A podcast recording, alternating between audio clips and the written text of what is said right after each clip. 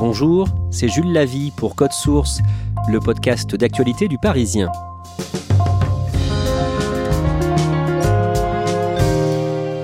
T-shirt kaki moulant ses biceps, barbe et coupe de cheveux soignée, le président ukrainien Volodymyr Zelensky a prononcé un discours par visioconférence devant les députés français réunis à l'Assemblée le mercredi 23 mars. Nous attendons maintenant de la France et de votre leadership que vous puissiez faire en sorte que la Russie aille vers la paix pour mettre fin à cette guerre contre la liberté, l'égalité et la fraternité. On peut le faire ensemble. Depuis le début de l'invasion russe de l'Ukraine dans la nuit du jeudi 24 février, les deux pays, l'agresseur et l'agressé, sont engagés dans une guerre de communication et cette guerre-là tourne à l'avantage de l'Ukraine. Cet épisode de Code Source est raconté par deux journalistes du Parisien, Nicolas Béraud et Christelle Brigodeau, qui a passé 11 jours en Ukraine au début de la guerre. Nicolas Béraud, le jeudi 24 février vers 4 h du matin, heure de Paris, de Moscou, Vladimir Poutine annonce le début de ce qu'il appelle une opération militaire spéciale en Ukraine. Il est assis derrière un bureau en bois, il est vêtu d'un costume avec une cravate rouge foncé. Sur son bureau, il y a différents téléphones qui sont installés. Il s'exprime avec un ton euh, grave, solennel, voire même martial. Et ce qui frappe, c'est que c'est le même plan qu'une précédente intervention qu'il a faite à peine trois jours plus tôt et dans laquelle il avait reconnu l'indépendance des territoires séparatistes pro-russes dans le Donbass, donc à l'est de l'Ukraine. Quelques heures plus tard, à Kiev, le président ukrainien, dans un discours télévisé, appelle son peuple à prendre les armes. Volodymyr Zelensky a 44 ans. L'ancien comédien élu président le 21 avril 2019 porte une chemise blanche et une veste sombre sans cravate.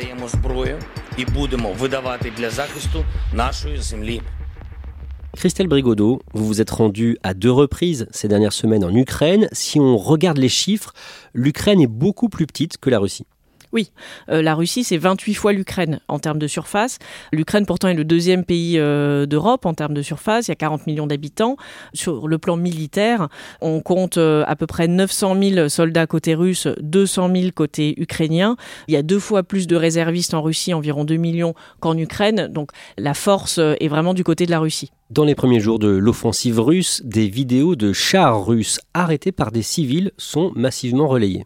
On voit sur ces images euh, des civils qui se tiennent euh, sur une route tout seuls, euh, non armés, face à des soit des colonnes de véhicules, soit des chars, et ils les arrêtent simplement par leur présence. Et ça, c'est quelque chose qui est très relayé par les Ukrainiens parce que les Ukrainiens montrent leur, leur force de caractère, leur force de résistance, donc ça leur donne de l'espoir pour la suite des événements. Le vendredi 25 février, le soir, à Kiev, le président Volodymyr Zelensky se filme lui-même devant le palais présidentiel et il appelle son peuple à résister. Décrivez-nous cette séquence qui va faire des millions de vues.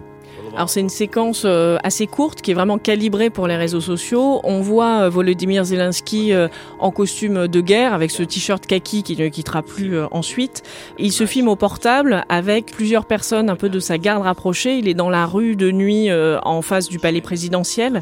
Il répète on est là, moi président de la République, je suis là et c'est vraiment un message dit avec une expression de défi dans son regard et dans sa voix qui vont vraiment marquer l'opinion. Nicolas Béraud, Volodymyr Zelensky va publier dans la foulée deux autres vidéos comparables. Oui, alors le samedi matin, euh, très tôt, euh, il se filme à nouveau euh, dans la rue, devant à nouveau le palais présidentiel. Cette vidéo va être vue 18 millions de fois rien que sur le réseau social Twitter. Et puis ensuite, un petit peu plus tard dans la matinée, à nouveau, il, il diffuse une autre vidéo où cette fois, il est derrière un pupitre plus officiel. Le ton est un petit peu le même. Il assure que son peuple a réussi à repousser les attaques russes. Pour lui, c'est toujours comme ça la logique de mobiliser son peuple et de montrer que l'Ukraine a réussi à résister à la Russie le nombre de personnes qui le suivent sur Twitter explose. Oui, c'est impressionnant. En une semaine, il va passer de 500 000 à quasiment 5 millions d'abonnés sur Twitter. En fait, sur Twitter, au-delà de ses vidéos, bah, il partage aussi à chaque euh, échange, entretien avec un dirigeant occidental, il fait toujours deux tweets, un en ukrainien, un en anglais, pour faire un petit compte rendu. Alors c'est toujours un peu la même chose. Hein, c'est je remercie euh, tel dirigeant, tel pays pour son aide, mais je lui demande d'en faire plus, etc. Donc voilà, il devient extrêmement suivi, non seulement en Ukraine, mais dans le monde entier. En Ukraine, il y a beaucoup de start-up, beaucoup de gens qui travaillent dans l'informatique, les technologies de l'information. Les applications WhatsApp et PayPal, par exemple, ont été cofondées par des Ukrainiens. Christelle Brigodeau, ça se voit en Ukraine, les habitants sont très connectés? Oui, euh, on le voit euh, notamment dans les abris, dans le métro. Euh, une des choses très importantes, c'est de trouver à brancher son téléphone pour pouvoir le recharger. Les gens sont beaucoup sur leur téléphone, y compris l'armée. Les militaires ont leur portable dans leur poche et l'utilisent. Et ils se partagent énormément d'informations, alors beaucoup via Telegram, qui est un système de messagerie crypté et sécurisé.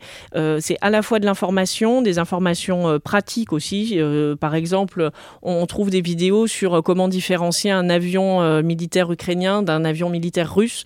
C'est ce genre de choses et qui circulent beaucoup, beaucoup. Le samedi 26 février, la Russie prend plusieurs mesures pour contrôler les informations concernant la guerre en Ukraine. Alors effectivement, c'est un premier tour de vis dans euh, la diffusion de l'information euh, en Russie. Euh, le régulateur russe des médias et des communications va interdire de parler d'offensive, de guerre, sous peine d'avoir une amende de 53 000 euros. Et d'ailleurs, il y a une dizaine de médias qui vont être mis en demeure de retirer les articles ou de retirer les paragraphes où ils évoquaient des guerres ou des offensives, sous peine de devoir payer cette forte somme. Nicolas en France, le lundi 28 février, le ministre des Affaires étrangères annonce des sanctions rapides contre les médias russes RT France et Sputnik. Ce sont des, outils de diffusion de guerre qui euh, instrumentalisent, qui euh, déversent des contre-vérités et qui sont en soutien de l'agresseur. Donc il faut les interdire, bien évidemment. Mais il faut les interdire en européen. Et ça va être le cas dans les heures qui viennent. Toujours le lundi 28, on apprend que le président ukrainien a donné une fausse information le 24, le jour du début de l'invasion tout part de ce 24 février où le gouvernement ukrainien, le président ukrainien, ils vont annoncer la mort de 13 gardes frontières ukrainiens sur une île dans la mer Noire qui s'appelle l'île des Serpents après un bombardement russe. Alors, ils annoncent ça, euh, les Russes quelques jours plus tard euh, disent euh, mais non, ils sont pas morts et en fait, les autorités ukrainiennes vont reconnaître que ces soldats ne sont pas décédés et qu'ils ont été semble-t-il capturés par les Russes. La bonne nouvelle, c'est que ces soldats ne sont pas morts comme on pouvait le penser au départ. On peut pas dire si c'était vraiment de la désinformation, de la propagande propagande de la part des autorités ukrainiennes ou simplement la précipitation, une, une information qui était erronée mais de façon involontaire. Mais toujours est-il que ça nous fait aussi réaliser qu'il faut être extrêmement prudent avec toutes les informations, d'où qu'elles viennent. Christelle Brigodeau, le mardi 1er mars, Volodymyr Zelensky prononce un discours devant le Parlement européen à distance par visioconférence. Alors c'est un discours euh, marquant parce qu'il y a une grande émotion. Volodymyr Zelensky euh, commence à parler, puis très vite il abandonne ses notes. Je n'ai pas ici des notes, je n'ai pas un discours écrit à l'avance.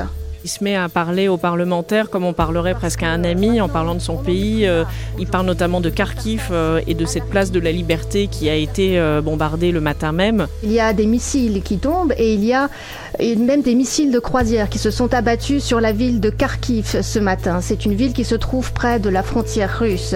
Et c'est un discours vraiment poignant d'ailleurs qui recevra une ovation debout de la part des, des parlementaires. Prouvez qu'en effet vous êtes des Européens. Et ensuite, c'est la vie qui l'emportera sur la mort et la lumière qui l'emportera sur les ténèbres. Gloire à l'Ukraine. Pour euh, Zelensky, l'enjeu de cette prise de parole est important parce que il a à cœur de montrer que cette guerre que subit son pays n'est pas juste une guerre de la Russie et de l'Ukraine, mais une guerre de la liberté en Europe contre la Russie. Christelle Brigodeau, vous, vous êtes à Kiev à ce moment-là pour euh, le Parisien. Que vous disent les Ukrainiens sur leur président? Alors, ils le soutiennent. Il y a vraiment une union nationale euh, qui s'est créée dès le premier jour de la guerre et même un peu avant, quand on sentait la tension euh, monter. Avant ça, Volodymyr Zelensky n'était pas forcément extrêmement populaire. Il n'avait pas une cote de popularité énorme. Mais à partir du moment où c'est la guerre, c'est l'union nationale et tout le monde est derrière le président. Nicolas Béraud, le même jour, une tour de communication, une tour de télévision est bombardée à Kiev et dans un tweet, le président ukrainien évoque un mémorial commémorant le massacre de plus de 33 000 juifs tués par balle par les nazis en septembre 1941. Il interpelle les Occidentaux en substance, euh, comment est-ce que vous, pouvez dire plus jamais ça si à nouveau cette zone-là est visée par des bombardements? Et il dit l'histoire se répète. Quand on lit ce tweet, on peut comprendre que le mémorial de Babillard a été euh, touché par les frappes russes. Christelle Brigodeau, En fait, ce n'est pas vrai. En fait, ce qui a été touché, donc, c'est la tour de télévision qui se trouve euh, concrètement de l'autre côté de la rue. C'est vraiment juste à côté, mais c'est pas le mémorial. Le mémorial, il est situé dans un parc, en fait, euh, Babillard, euh, ce lieu où ont été exterminés tant de juifs pendant la deuxième guerre mondiale, est devenu un grand parc où les gens se promènent, il y a des statues. Et c'est pas cette zone-là qui a été touchée, c'est la tour de télévision qui se trouve en face, de l'autre côté du boulevard. Nicolas Béraud, le vendredi 4 mars, la Russie bloque Facebook.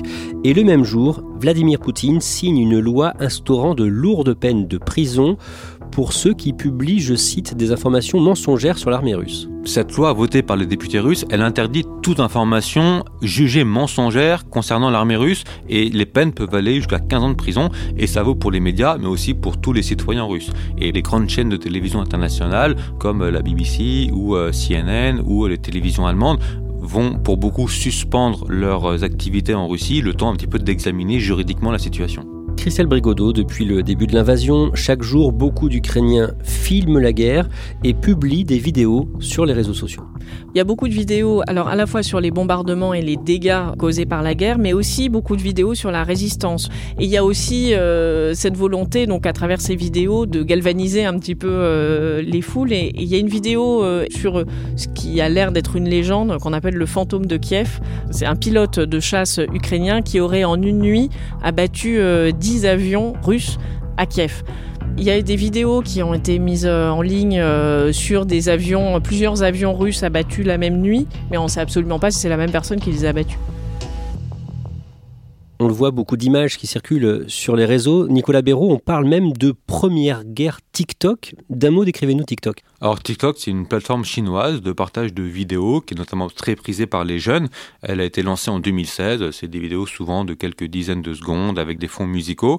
Et c'est vrai qu'il y a des centaines de milliers de vidéos euh, qui sont publiées depuis l'Ukraine sur TikTok avec des milliards de vues en cumulé. Ça peut être des vidéos de l'avancée des troupes russes ou ukrainiennes, mais ça peut être aussi des vidéos d'influenceuses ukrainiennes qui se filment dans des tanks ou des bunkers ukrainiens. Et dans cette profusion de vidéos, il y en a forcément certaines qui sont fausses ou trompeuses, donc il faut faire attention. Christelle Brigodeau, le mercredi 9 mars, dans deux lieux différents, à Kiev et à Odessa, l'armée ukrainienne invite des journalistes à venir interroger des soldats russes qui ont été faits prisonniers. Ces soldats russes ont les traits tirés. L'un d'eux, le plus jeune, a des bleus au visage. Il assure qu'il s'est blessé avant sa capture, mais impossible de vérifier.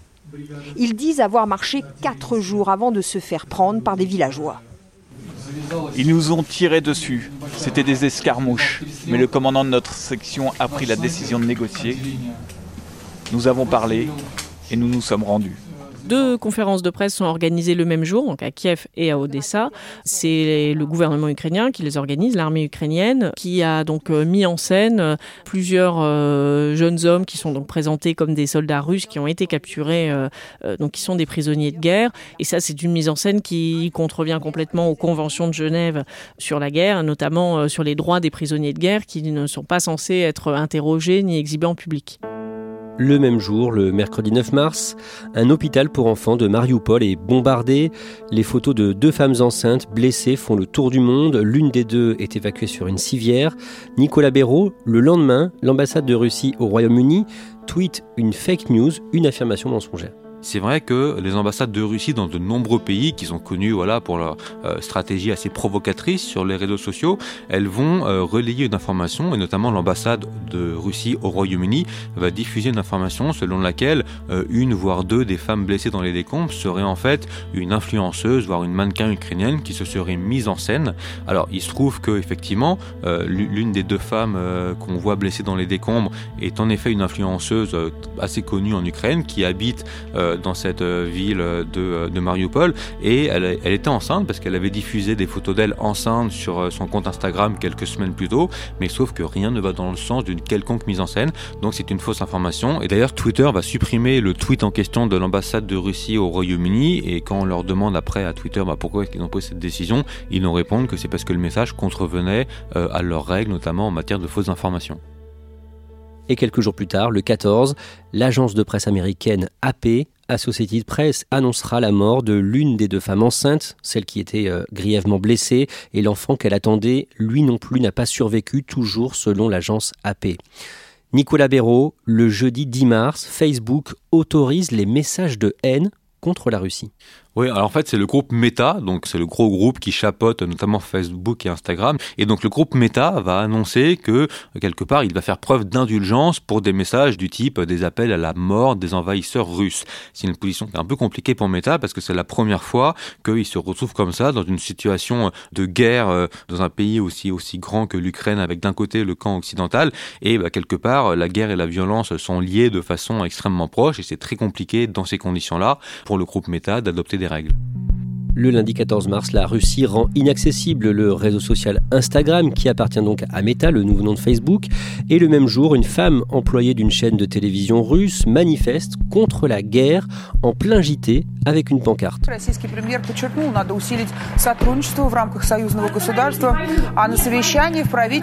Nicolas Béraud, cet acte de courage face à Vladimir Poutine inflexible, la rend célèbre en quelques heures. Cette jeune femme, elle s'appelle Marina Ovsianikova. Euh, c'est une productrice de formation et euh, son coup d'éclat va être à la une euh, des médias du monde entier. Ça va faire la une du journal de Guardian à peine quelques heures plus tard.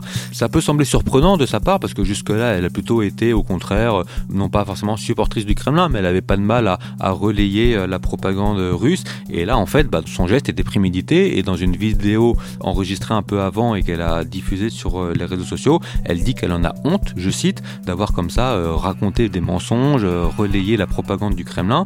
Elle va être ensuite reconnue coupable d'avoir commis une infraction administrative. Elle a été condamnée à 250 euros d'amende, mais elle a été laissée libre. Par contre, elle risque toujours une condamnation sur le plan pénal. Nicolas Béraud, le mercredi 16, le président Zelensky prend la parole à distance par visioconférence devant les deux chambres du Parlement des États-Unis. Members of Congress, I have the high privilege and distinct honor of presenting to you the President of Ukraine, Vladimir Zelensky. Devant le Congrès américain, c'est quand même particulièrement fort et son discours va être justement extrêmement fort également. Il va d'une part dire aux Américains, mais souvenez-vous de Pearl Harbor, donc euh, cette attaque japonaise contre une base navale américaine pendant la Seconde Guerre mondiale. Souvenez-vous du 11 septembre. Euh, il va aussi appeler, comme il le fait très régulièrement, les Occidentaux à fermer le ciel ukrainien, donc à mettre en place une no-flight zone pour éviter que les avions russes puissent bombarder l'Ukraine. Mais ça, les, les Occidentaux ont toujours refusé parce qu'ils ne veulent pas entrer en guerre avec la Russie. Ils s'en prend aussi au président américain Biden en disant bah, si vous voulez être maître du monde, il faut nous aider en substance. Donc voilà, c'est extrêmement fort et ça sensibilise à la fois les élus américains, mais aussi l'opinion. Et c'est aussi le but parce que ce discours, il est retransmis en direct en France, aux États-Unis et dans énormément de pays. Christelle Brigodeau, le même jour, le théâtre dramatique de Mariupol est touché par un bombardement avec de nombreux civils à l'intérieur. Nouveau choc pour la communauté internationale. Le 16 mars, donc le théâtre est bombardé. Dans le théâtre, il y a des centaines de civils. Les autorités ukrainiennes parlent d'un millier de personnes. Et ces personnes ont écrit sur les murs du théâtre le mot enfant. Et le, le théâtre, pour autant, est bombardé. Et pendant plusieurs heures, jusqu'au lendemain matin, on ne saura pas si les personnes qui étaient dans l'abri sont saines et sauves Donc il y a une attente qui se crée au niveau international et, qui crée énormément d'émotions. Le lendemain, on voit sortir des personnes. À ce jour, on ne connaît pas le bilan de cette attaque, mais en tout cas, elle a un peu enfoncé un coin euh, sur la question des crimes de guerre, puisque euh, l'idée est quand même euh, maintenant assez présente dans l'opinion internationale que la Russie s'est rendue coupable ou se serait rendue coupable de crimes de guerre, notamment à Mariupol. Nicolas Béraud, le 15 mars, le Parisien raconte comment un ministre ukrainien, un proche de Zelensky, le ministre de la transformation numérique de l'Ukraine, est en contact avec le milliardaire américain Elon Musk pour essayer d'assurer une bonne connexion à Internet dans le pays malgré la guerre. Alors effectivement, donc ce ministre, il s'appelle Mikhailo Fedorov, et en fait, il va interpeller publiquement sur Twitter Elon Musk, un célèbre euh, entrepreneur maintenant américain, qui est propriétaire de Tesla, de SpaceX, et en gros, il va lui demander de déployer le système qui permet d'avoir Internet par satellite, le système Starlink. Il va lui demander de le déployer pour le peuple ukrainien. Le 26 février, il, écrit sur Twitter, pendant que vous essayez de coloniser Mars, euh, donc sous-entendu avec les fusées de SpaceX, la Russie essaye d'occuper l'Ukraine. Et Elon Musk va répondre euh, à peine une dizaine d'heures plus tard en lui disant euh, c'est bon, euh, le système Starlink est désormais accessible en Ukraine, la population peut profiter d'Internet par ce réseau de satellites, de nouveaux terminaux sont en voie d'installation, etc. Les deux hommes ont d'ailleurs échangé au téléphone peu après. Donc voilà, les choses se sont mises en place extrêmement rapidement. Le vendredi 18, Vladimir Poutine organise un grand discours dans un stade de Moscou. Le stade où les Bleus ont décroché leur deuxième titre de champion du monde de football en 2018. Les gradins sont remplis et le président russe affiche un look décontracté. Vladimir Poutine, il est là, il est avec son col roulé euh, blanc, avec euh, une espèce de manteau en doudoune noir par-dessus. Et euh, cet événement, il est organisé en fait à l'origine pour fêter, entre guillemets, le huitième anniversaire de l'annexion de la Crimée par la Russie. Donc, bah, dans son discours, il va à nouveau justifier la guerre qu'il mène en Ukraine, il, va dire qu'il fait tout pour le peuple russe, il va à nouveau évoquer un soi-disant génocide perpétré par les forces ukrainiennes dans les territoires du Donbass, donc à la frontière avec la Russie. En fait, il va tenir un petit peu la même qu'il développe depuis euh, maintenant euh, trois semaines pour justifier l'invasion de l'Ukraine qu'il mène. L'ensemble donne une impression de, propagande, de show très organisé Ah bah en tout cas, ça a clairement été très organisé. Des journalistes ont même raconté qu'il y avait des supporters qui avaient vraiment été euh, envoyés par car pour vraiment être bien présents et bien acclamer le président russe. très clairement, ce sont des gens uniquement acquis à la cause de Poutine et c'est un véritable show quelque part à sa gloire.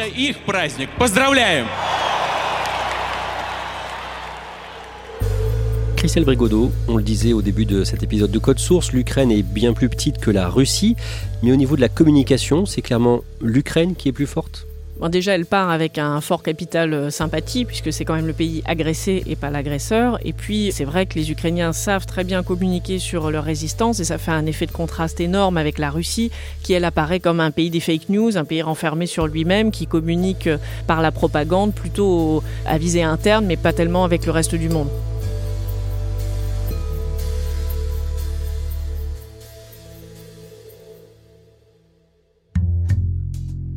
Merci à Christelle Brigodeau et Nicolas Béraud. Cet épisode de Code Source a été produit par Sarah Amni, Raphaël Pueyo, Clara Garnier-Amouroux et Thibault Lambert. Réalisation Julien Moncouquiole. Code Source est le podcast d'actualité du Parisien. Un nouvel épisode chaque soir de la semaine. Pour n'en rater aucun, n'oubliez pas de vous abonner sur votre application audio préférée. Vous pouvez nous contacter sur Twitter, at Code Source, ou nous écrire directement code source at leparisien.fr.